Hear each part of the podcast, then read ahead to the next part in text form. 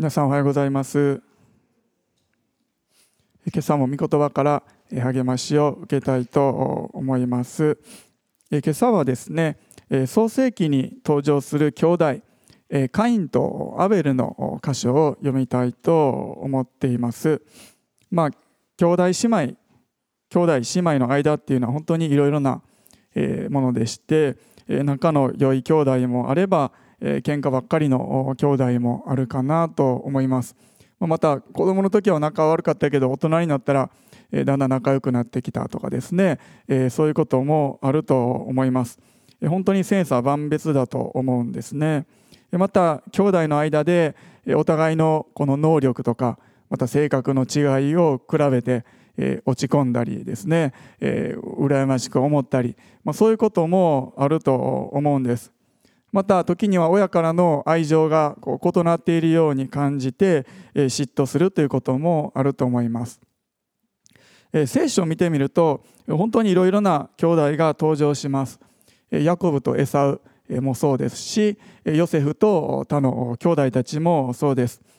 福音書だとマルタとマリアとかも登場します。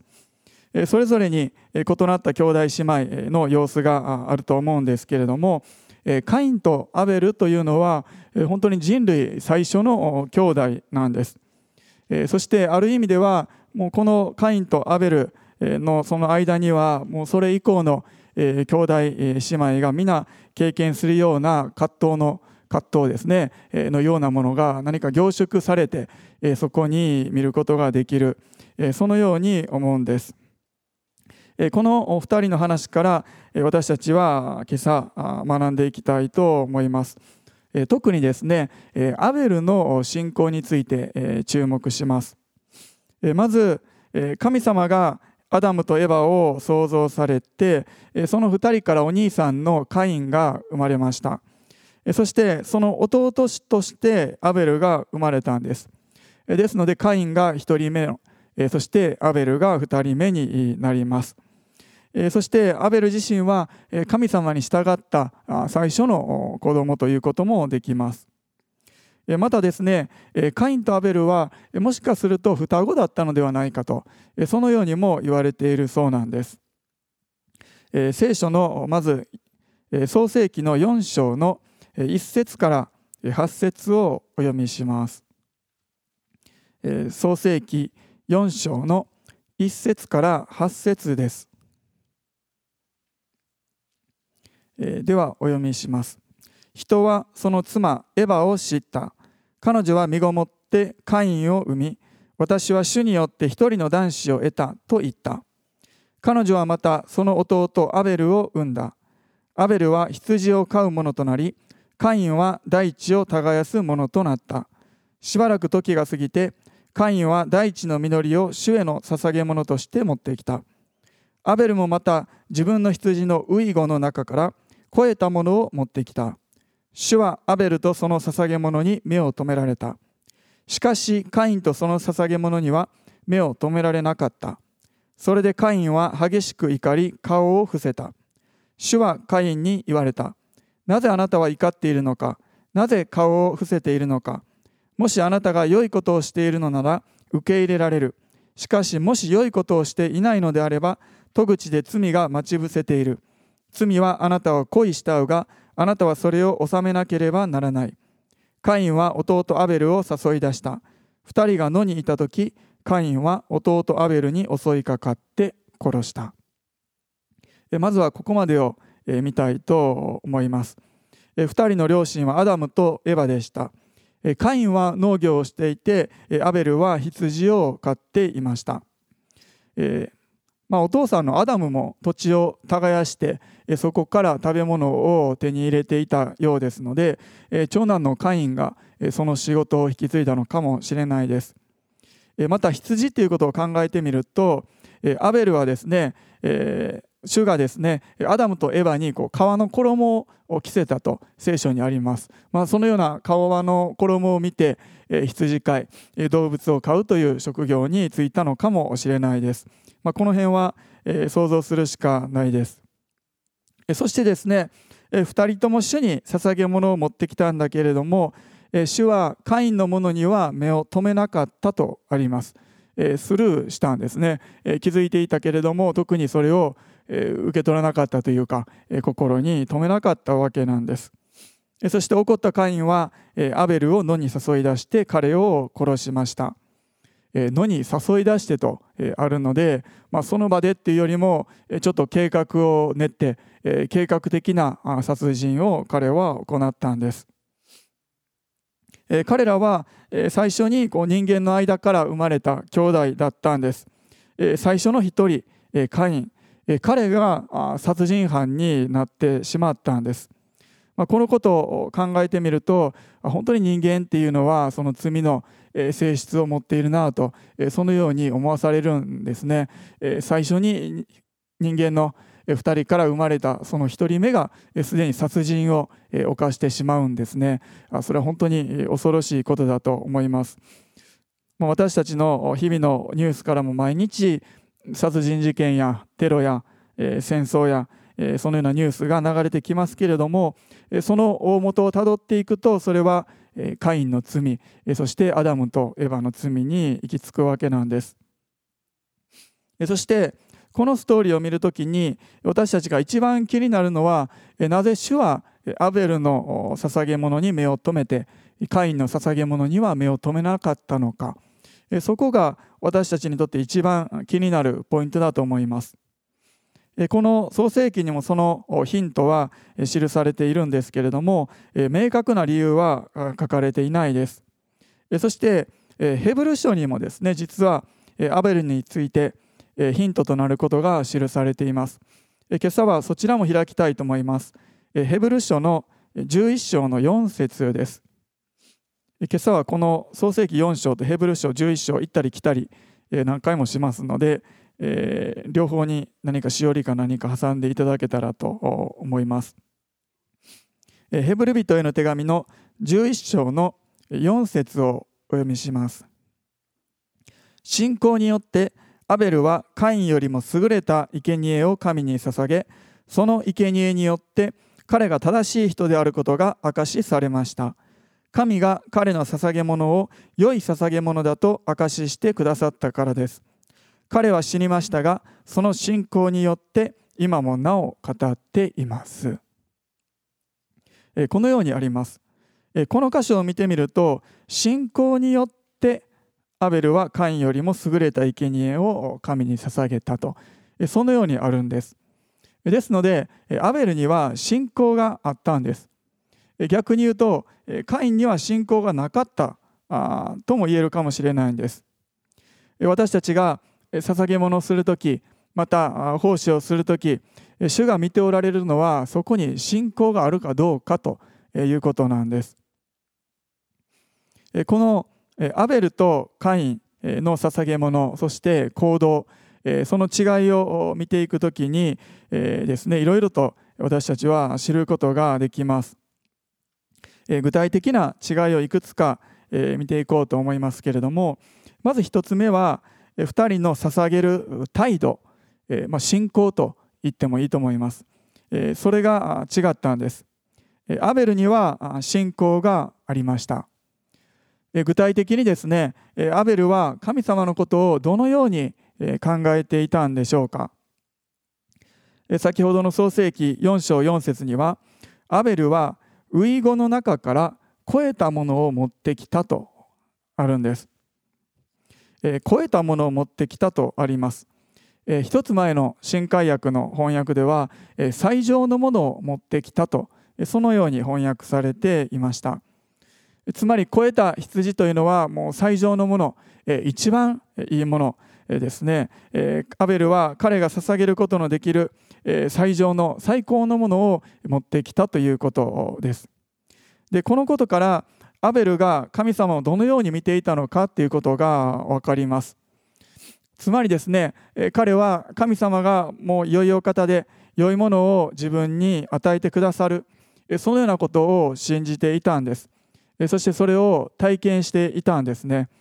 神様は自分に良いものを与えてくださっている。だから神様が与えてくださっているその良いものの中から私も良いもの最上のものを神様にお返ししようと。これがアベルの信仰だったんです。でおそらく彼にとっては本当に喜んでというかもう誰からも支持されることもなく最上のもの一番いいものを捧げるというものが本当に自然な行動としていや神様に捧げるんだったらこのいいものに決まってるだろうと、まあ、それぐらいの自然な行動としてですね彼はそれを普通に捧げたんです。ですので私たちも神様をどのように見ているのかそれによって私たちの捧げるものが変わってくるんです。皆さんにとっては神様はどのようなお方でしょうか？自分に最上のもの最高のものを与えてくださるお方であるとそのように信じているでしょうか？詩篇にはあなたの一生を良いもので満たされるとそのように記されているんです。それが主の約束なんです。数年前ですけれども息子がじゃがりこにはまっていたことがあったんですね。あのお菓子ですね。有名なお菓子ですけれども。である時にですね彼はそれを美味しそうに食べていました。でちょうど親戚が集まっていまして同い年のいとこもその場所にいたんです。でいとこの男の子は息子が食べていたそのじゃがりこを欲しがったんです。で私はそれどうするかなとちょっと見守っていたんです。で私がそっと見守っていたら彼はそれをあげていたんですね。であなかなか気前がいいなと思いながら見ていました。するとですねどんどんどんどん上げるんですね。はいこれもっといいよ。どうぞどうぞと。どんどんどんどん上げていくんです。で私はそれを見ながらだんだん心配になっていたんですね。そんなにたくさんあげたらもうすぐなくなってしまうでと。自分のものをなくなるでと。ちゃんとちょっと計算してあげた方がいいんちゃうかと私は思っていたんです。でどんどん減っていってもう案の定すぐに全部なくなってしまったんです。で私はそれで息子どうするかなと思っていました。そしたらですねすぐに彼はパパーと私の方にやってきてもう一個くれるようにそのように言ったんですね。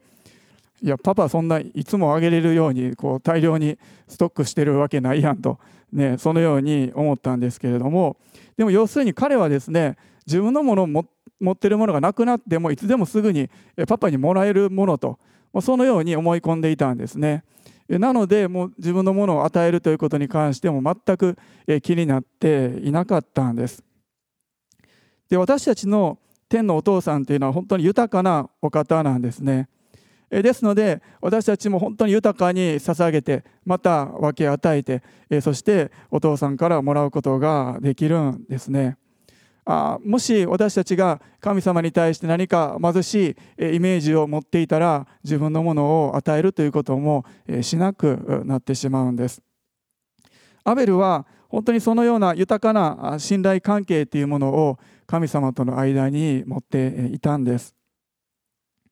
一方カインの方は目を止められなかった時の態度を見てみるとすごくふてぶてしいんです。4章に戻りまして5節でカインは激しく怒り顔を伏せたとあります。わがままな子供のような感じです。神様に対して納得がこういってないんですね。なんでなんですか？なんで受け取ってくれないんですか？つまり信頼していないんです。そしてその後戸口で罪が待ち伏せている。罪はあなたを恋したうがあなたはそれを収めなければならない。まあ、そのように神様に忠告されているにもかかわらず彼はアベルを殺してしまうんです。そして9節で「あなたの弟アベルはどこにいるのか?」と聞かれて「知りません」と。そのように答えてしまうんです。本当に神様をバカにしているというかないがしろにしている。そのような態度を見ることができます。ですのでここには本当に神様との間の信頼関係そのようなものが全くないなということを知ることができるんです。そのように見ていくとおそらく彼が捧げ物を捧げる時にもその心っていうのは神様には向いていなかっただろうとそのように推測できるんです。まさしく信仰がなかったんです。4章の4節をよく見てみると主はアベルとその捧げ物に目を留められたとあります。主はアベルの捧げ物に目を留められたとは書かれていないんですね。アベルとその捧げ物とあるんです。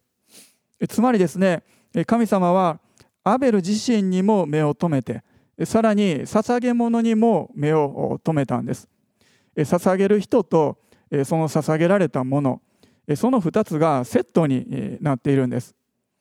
つまり捧げられたその捧げ物それ自体も重要だけれどもそれと同じくらいに誰がそれを捧げたのかということ。もちろん誰がというのは誰がどのような信仰でどのような態度でということ。その捧げた人です。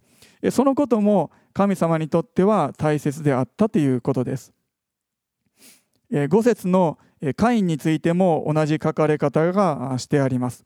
カインとその捧げ物には目を留められなかったとあるんですね。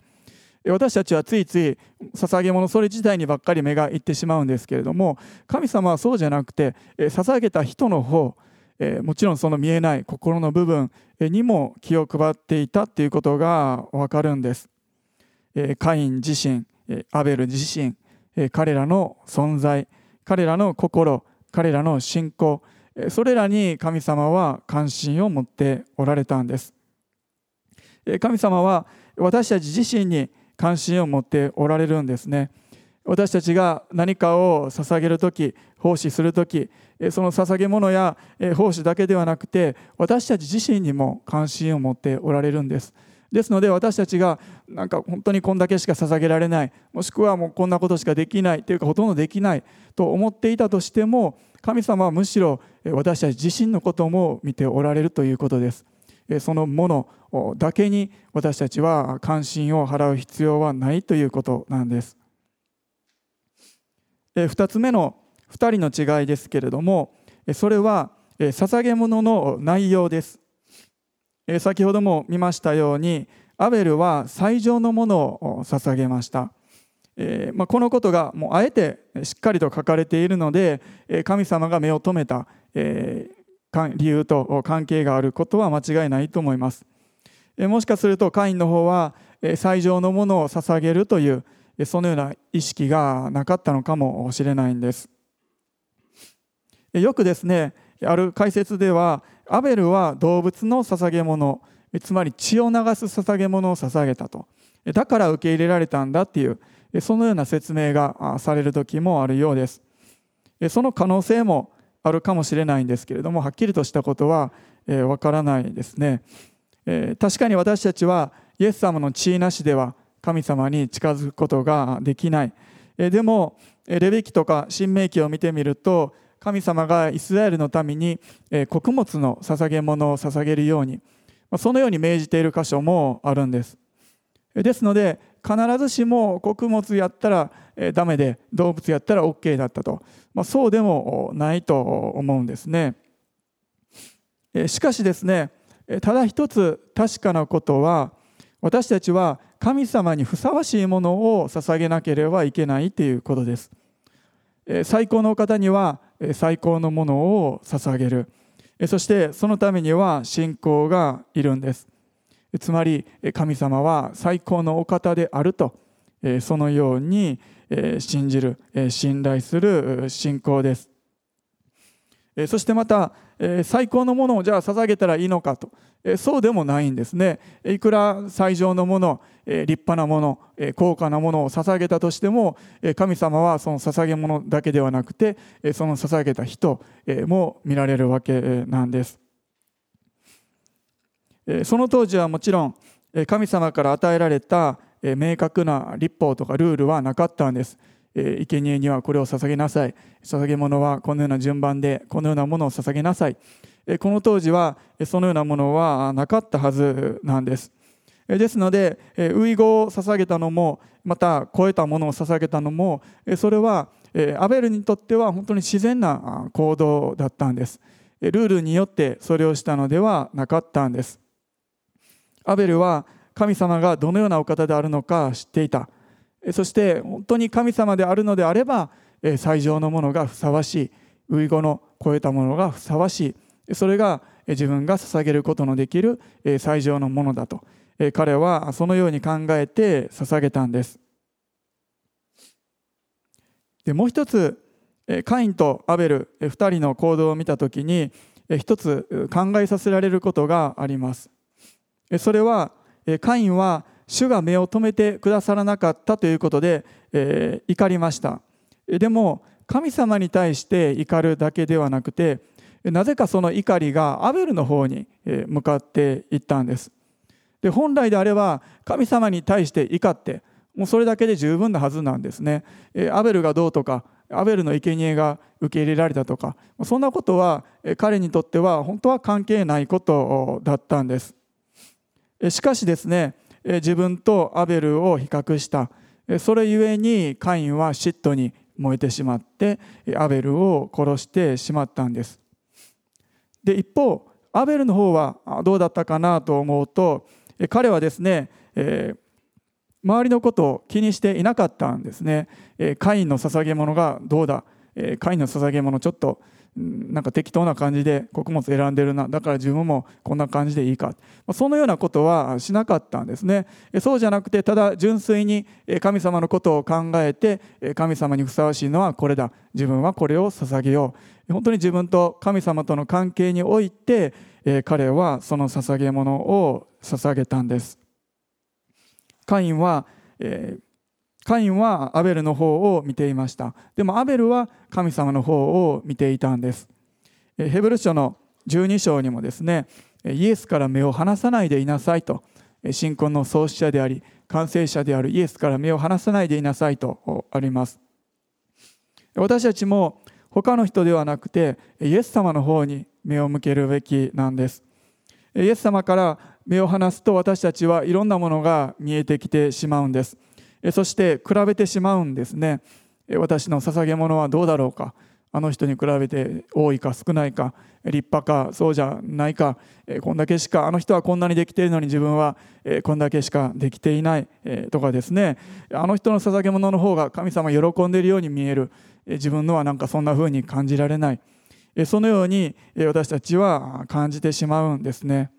でも本来は他の人のことなんて関係のないことなんです。私たちはただイエス様を見てイエス様にふさわしいものを捧げていく。それで十分なんです。私たち人間はいつも他の人と比較してしまうんですね。そして私もこのメッセージを話しながら自分で言うのも何なんですけれども思いっきりもカインとアベルを比較しながらのこうメッセージをこうしているわけなんですね。本当だったらもうアベルのことだけ話してもうこのようになりましょうでもうそれで十分なのかもしれないんです。でも私たちはですねそれだけだとなんかちょっとピンとこないんですね。ちょっと他に比べる存在がいてこそですねあ本当にアベルの素晴らしさやまた私たちもこのようになってはいけないなと思ったりこのようにならないといけないなと思ったりするんです。私たちは比べないとわからないピンとこないんです。一方神様の方は比較というものをされないお方なんです。神様は7節でカインに言われたんです。もしあなたが良いことをしているのなら受け入れられると。そのように言われました。もうあなたが良いことをしたんだったら受け入れられるよと。決してアベルより劣っているから受け取らない。そういうことではなかったんですね。私たちは周りの人と比較をする。でも神様はそのようにはなさらないんです。もう一度ヘブル書の11章に戻りまして4節のところで彼が正しい人であることが証しされましたとあります。生贄によって彼が正しい人であることが証しされた。彼はですね信仰によって生贄を捧げた。その生贄によって正しい人であると証しされたんです。これも以前の訳では義人であることの証明を得ましたとそのようにあります。決して生贄を捧げることによって私たちが正しいものとされる義人とされるそういうわけではないんですね。むしろ信仰があってそのそれが明らかになる。それが現れるものとして生贄が捧げられる。そしてその生贄が正しいものとされる証となっていくわけなんです。聖書で信仰によって義とされた人物といえば一番先に思い出すのはアブラハムなんです。しかしですねここを見てみると実はアベルについても信仰によって義人とされた。正しい人であるとそのような記述があるんですね。彼は正しい人義人だったんです。ですのでこの世界で最初に人間の間から生まれた人カインは殺人を犯した。そのような悲劇があったんです。でも2番目に生まれた子供彼は信仰によって義とされたんです。これは私たちにとっても本当に大きな励ましであるということができます。そして11章の4節には続けて神が彼の捧げ物を良い捧げ物だと証ししてくださったからですとあります。神様が証ししてくださっているんですね。アベルの最後は本当に悲劇的な最後でした。ですので彼が最上のものを神様に捧げた。そのことを知る人っていうのはほとんどいなかったと思うんです。でもそのことを誰よりもご存知なのは神様だったんです。神様はアベルが最上のものを自分に捧げてくれた。そのことをご存知でもうまるで裁判所で証言台に神様が立って言われるようにアベルは私に最高のものを捧げてくれたよと。最上の生贄をくれたんだよと神様は証言してくださるんです。私たちも自分の信仰や捧げ物奉仕それらがもう誰の目にも止まらないようにそのように感じる時があるんです。またアベルが殺されてしまったように神様のためにしているだけなのに攻撃や迫害を受ける時もある。でも神様は私たちの前に立ってくださって証ししてくださるんですね。あなたの捧げ物私は喜んで受け入れているよと。素晴らしいものをあなたは私に捧げているよ。他に誰もそれを見ている人がいなかったとしても私はそれをしっかり見て受け取っているよと。神様はそのように証言してくださるんです。主は全てをご存知なんです。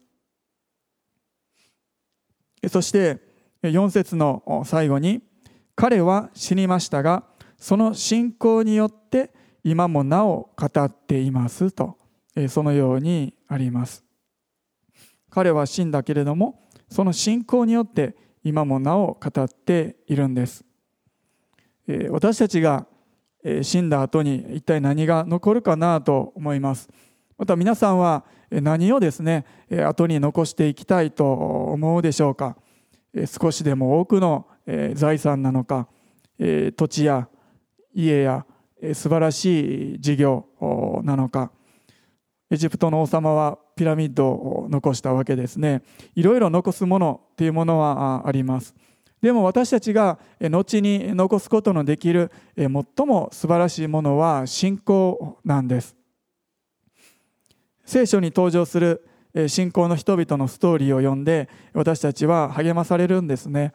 ヨセフやパウロやモーセやステパノやそれぞれに信仰のストーリーがあって力があって私たちはそこから励ましと慰めを受け取ります。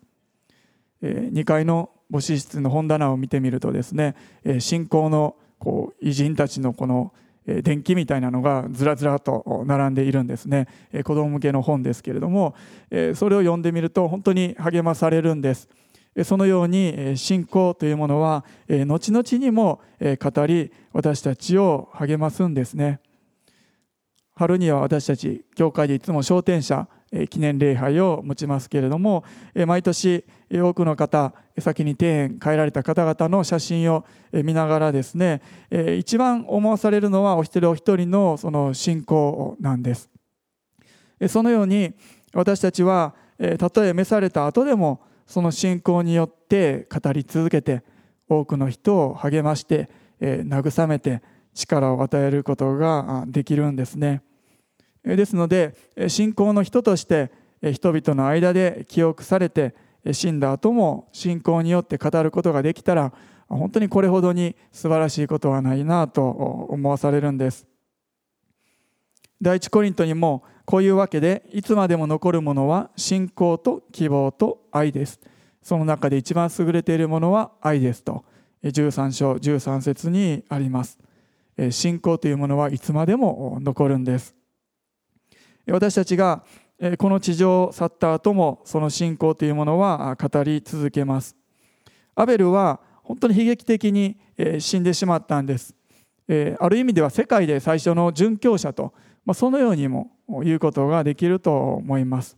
でもこのヘブル書11章には信仰の人がその名前がですねたくさん挙げられています。ノアやアブラハムやイサクやヤコブや上がっていますけれどもそのトップバッターとして彼の名前が記されているんです。コロナの前はですねよくいろんな外国から先生がこの教会にも来てくださいました。トピー先生もよく来てくださっていましたけれどもある時先生がですねメッセージの中でこんな話をしておられました。トピー先生は8歳の時の子どものキャンプでですねその時のメッセンジャーの方が今宣教師に召されていると語られた人は手を挙げてくださいとそのように言われて先生8歳でしたけれどもその時手を挙げたそうなんです。でその時に手を挙げたのはその改宗の中で先生たった一人だったそうなんです。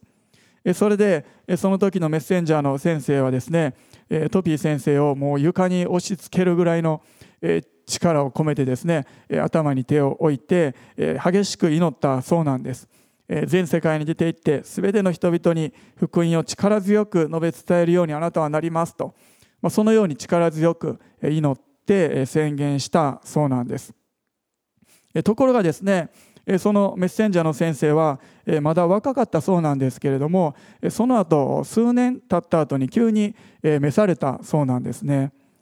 トピー先生はその頃まだ10歳ぐらいだったと思います。周りの大人たちが話していたんですね。神様は何でこんなもう若くてこれから用いられていく素晴らしい器をこんなにも早く天に連れて行ったんだろうと。何でだろう理解できないと。もう周りの大人たちがですねそのように嘆いているのをトピー先生は聞いたそうなんです。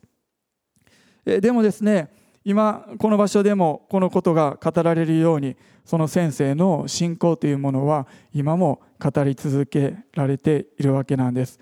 またその信仰をトピー先生が受け継いで先生が世界中で用いられているその信仰が語られ続けているんですね。彼は死にましたがその信仰によって今もなお語っています。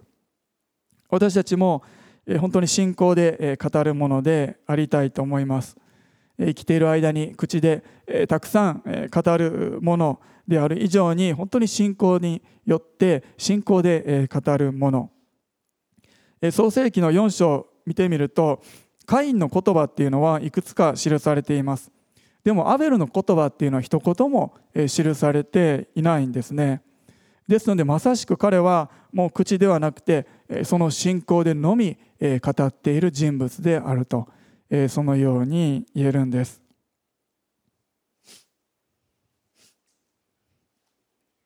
このメッセージの準備をしながらですねふと思ったんです。アベルの一生アベルの人生って一体何だったんだろうかなと思いました。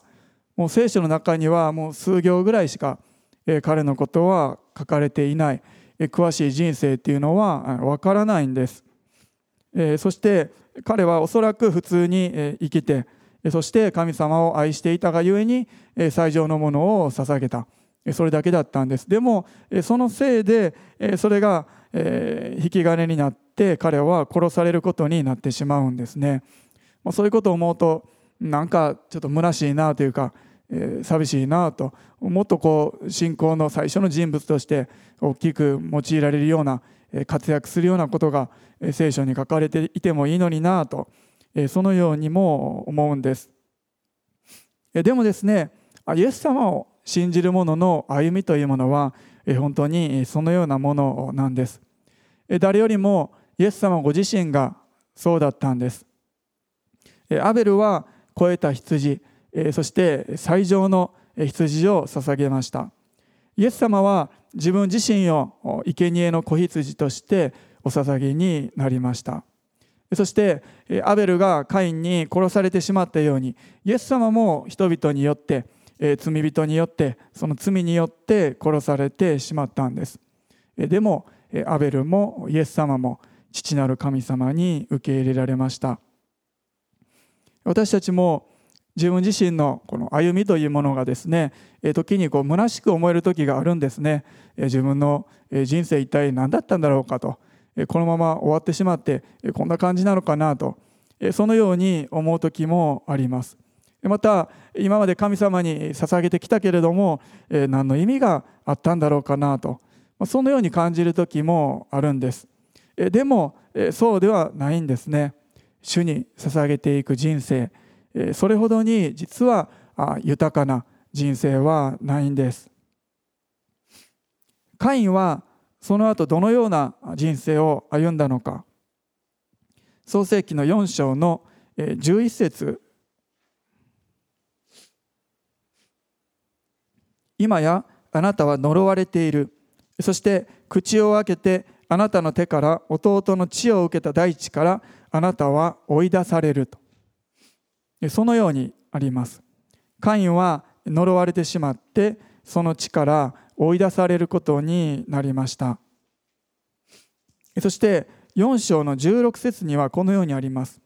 カインは主の前から出て行ってエデンの東野での地に住んだ主の前から出るというのはどういうことでしょうか？ただ単にエデンの園からもっと遠くに離れていくという意味だけではないんですね。主はどこにでもおられる方です。どこにでもおられるのにその方から去るその前から出ていくということはもうどこにいても主から隠れて主に背を向けるそのような人生を選んでいったということなんです。信仰によって語り続けるアベル。カインはこの地上での人生はアベルよりかは長かったけれどももうずっと神様から逃げるような背けるような人生だったんです。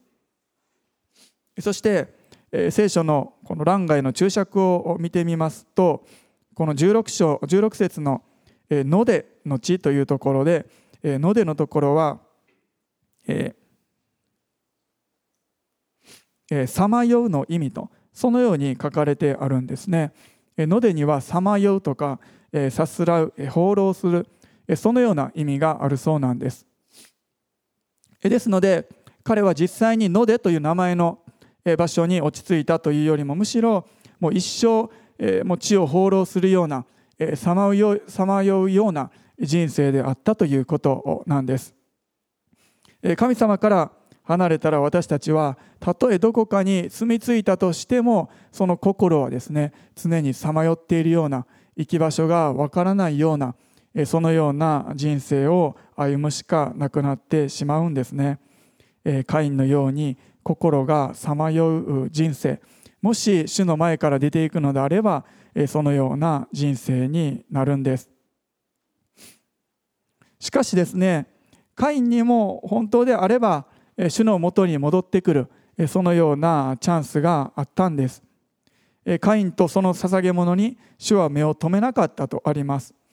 しかしその時点でカインはですね悔い改めてもう一度信仰を持って主に捧げ物をすることもできたはずなんです。彼はしかしそれをしなかったんですね。そうせずに怒ってしまったんです。間違いを犯した後にどのような態度を取るのかということ。それが大切なんです。戸口で罪が待ち伏せている。罪はあなたを恋したうがあなたはそれを収めなければならない。そのように罪が待ち伏せている。私たちもそのような経験するんです。待ち伏せている。でも待ち伏せている罪を見るだけでは私たちは罪を犯したことにはならないんですね。それに応えなければ大丈夫なんです。私たちはそれを収めることができるんですね。神様がカインに対して収めなければならないと言われた。それは裏を返せば収めることができたんです。彼は殺人を犯さないこともできたんです。でも怒りに任せて彼はそれをすることができなかったんです。私たちはしかしですねそのように収めるということすることができるんですね。聖霊様がおられて私たちを助けてくださるんです。でも怒ってしまっているとそれをすることができなくなってしまうんです。最後にローマ人への手紙の6章の12節から13節をお読みしたいと思います。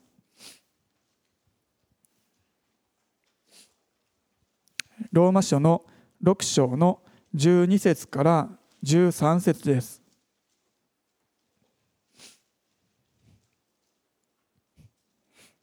ですからあなた方の死ぬべき体を罪に支配させて体の欲望に従ってはいけません。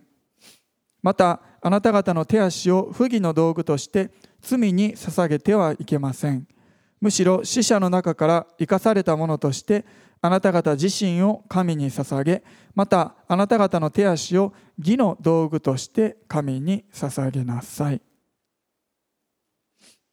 カインは自分の体というものを罪の支配に委ねてしまいました。でもアベルは主が自分に最高のものを与えてくださると信じて自分自身を神に捧げたんです。私たちにも主は最高のことをしてくださいました。それはイエス様をこの地に送ってくださったこと。そして十字架にイエス様がかかってくださったことです。そして十字架のゆえに私たちは新しく生まれたものとして生きていくことができるんですね。死者の中から生かされたものとしてとあります。私たちもかつては死んだものだったんです。もう本当にカインのようなものだったんです。でもそのようなところから私たちはイエス様の十字架に合わされて生かされたんです。そしてアベルのように本当に神様に素晴らしい捧げ物を捧げるものそのようなものにされたんですね。私たちも生かされたものとして自分自身を主に捧げていきたいと思います。お祈りします。では立ち上がれる方立ち上がってくださってしばらく一緒に祈りの時を持っていきたいと思います。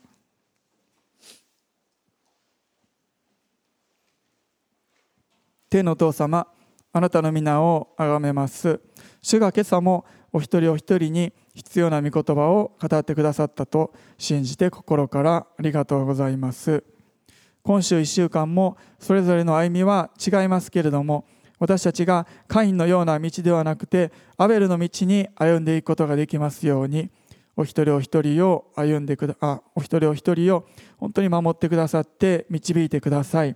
そして主に捧げるということがどれほど素晴らしいことでまた豊かなものであるのかそのことを私たちが体験していくことができますように。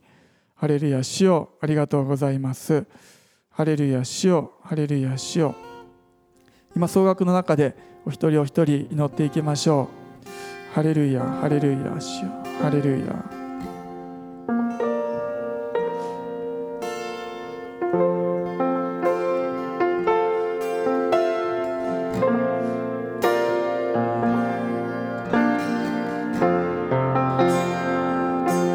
しも私たちが私たちの手足を罪やまた本当に虚しいものに捧げるのではなくて本当に主が喜ばれることに用いていくことができますように。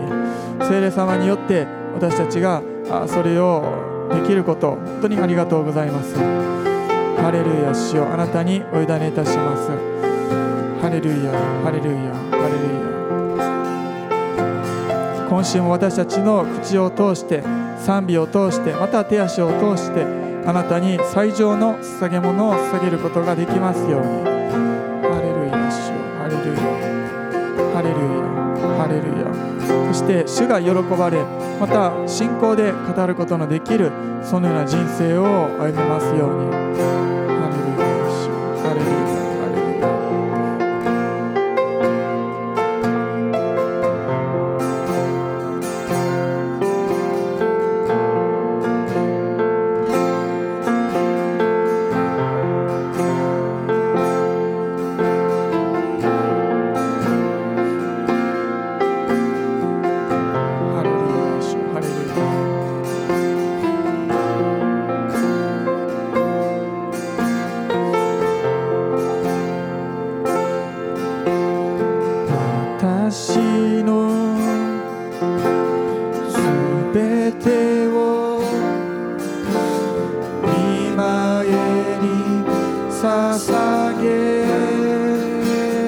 Jesus.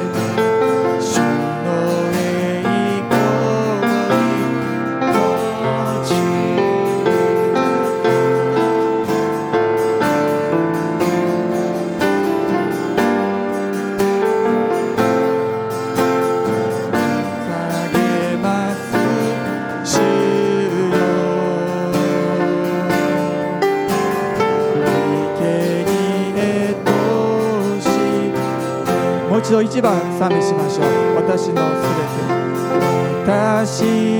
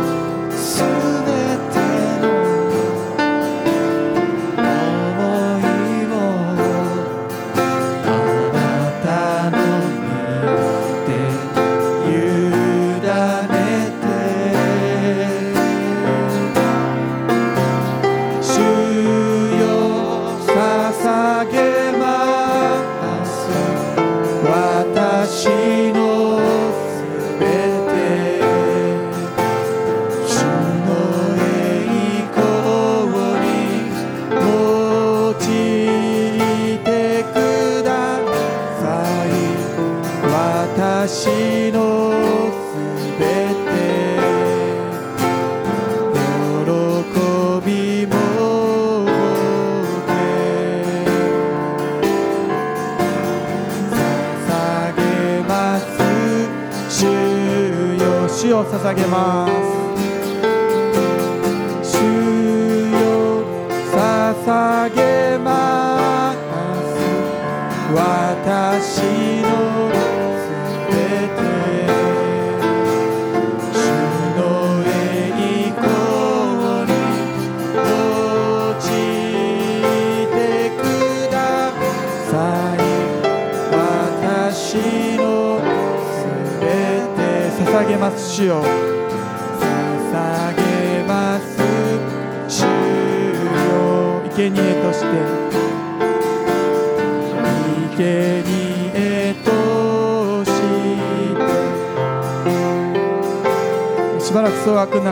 っていきましょう。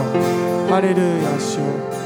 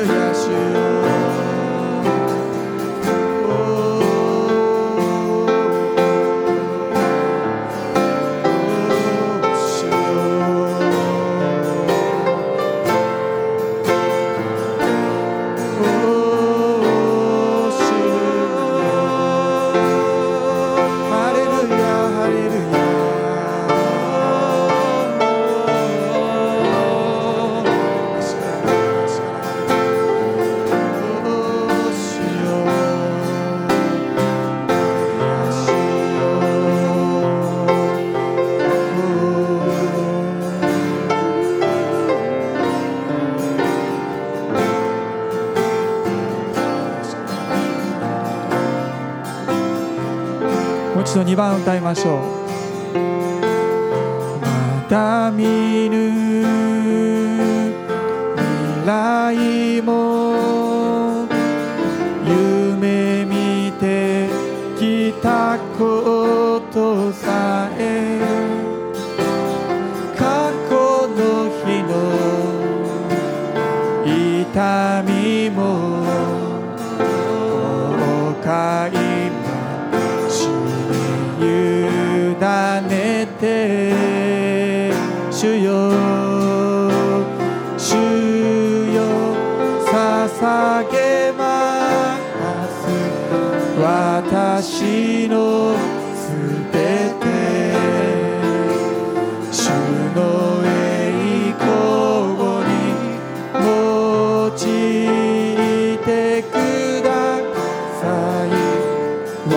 私のすべて捧げます主よ捧げます主よ。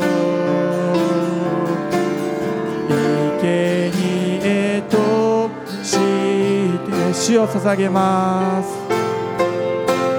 主よ。捧げます。私の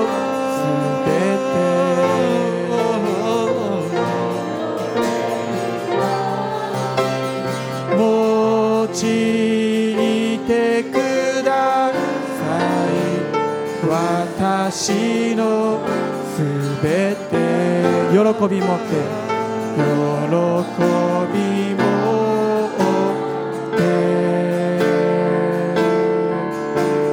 捧げます主よ。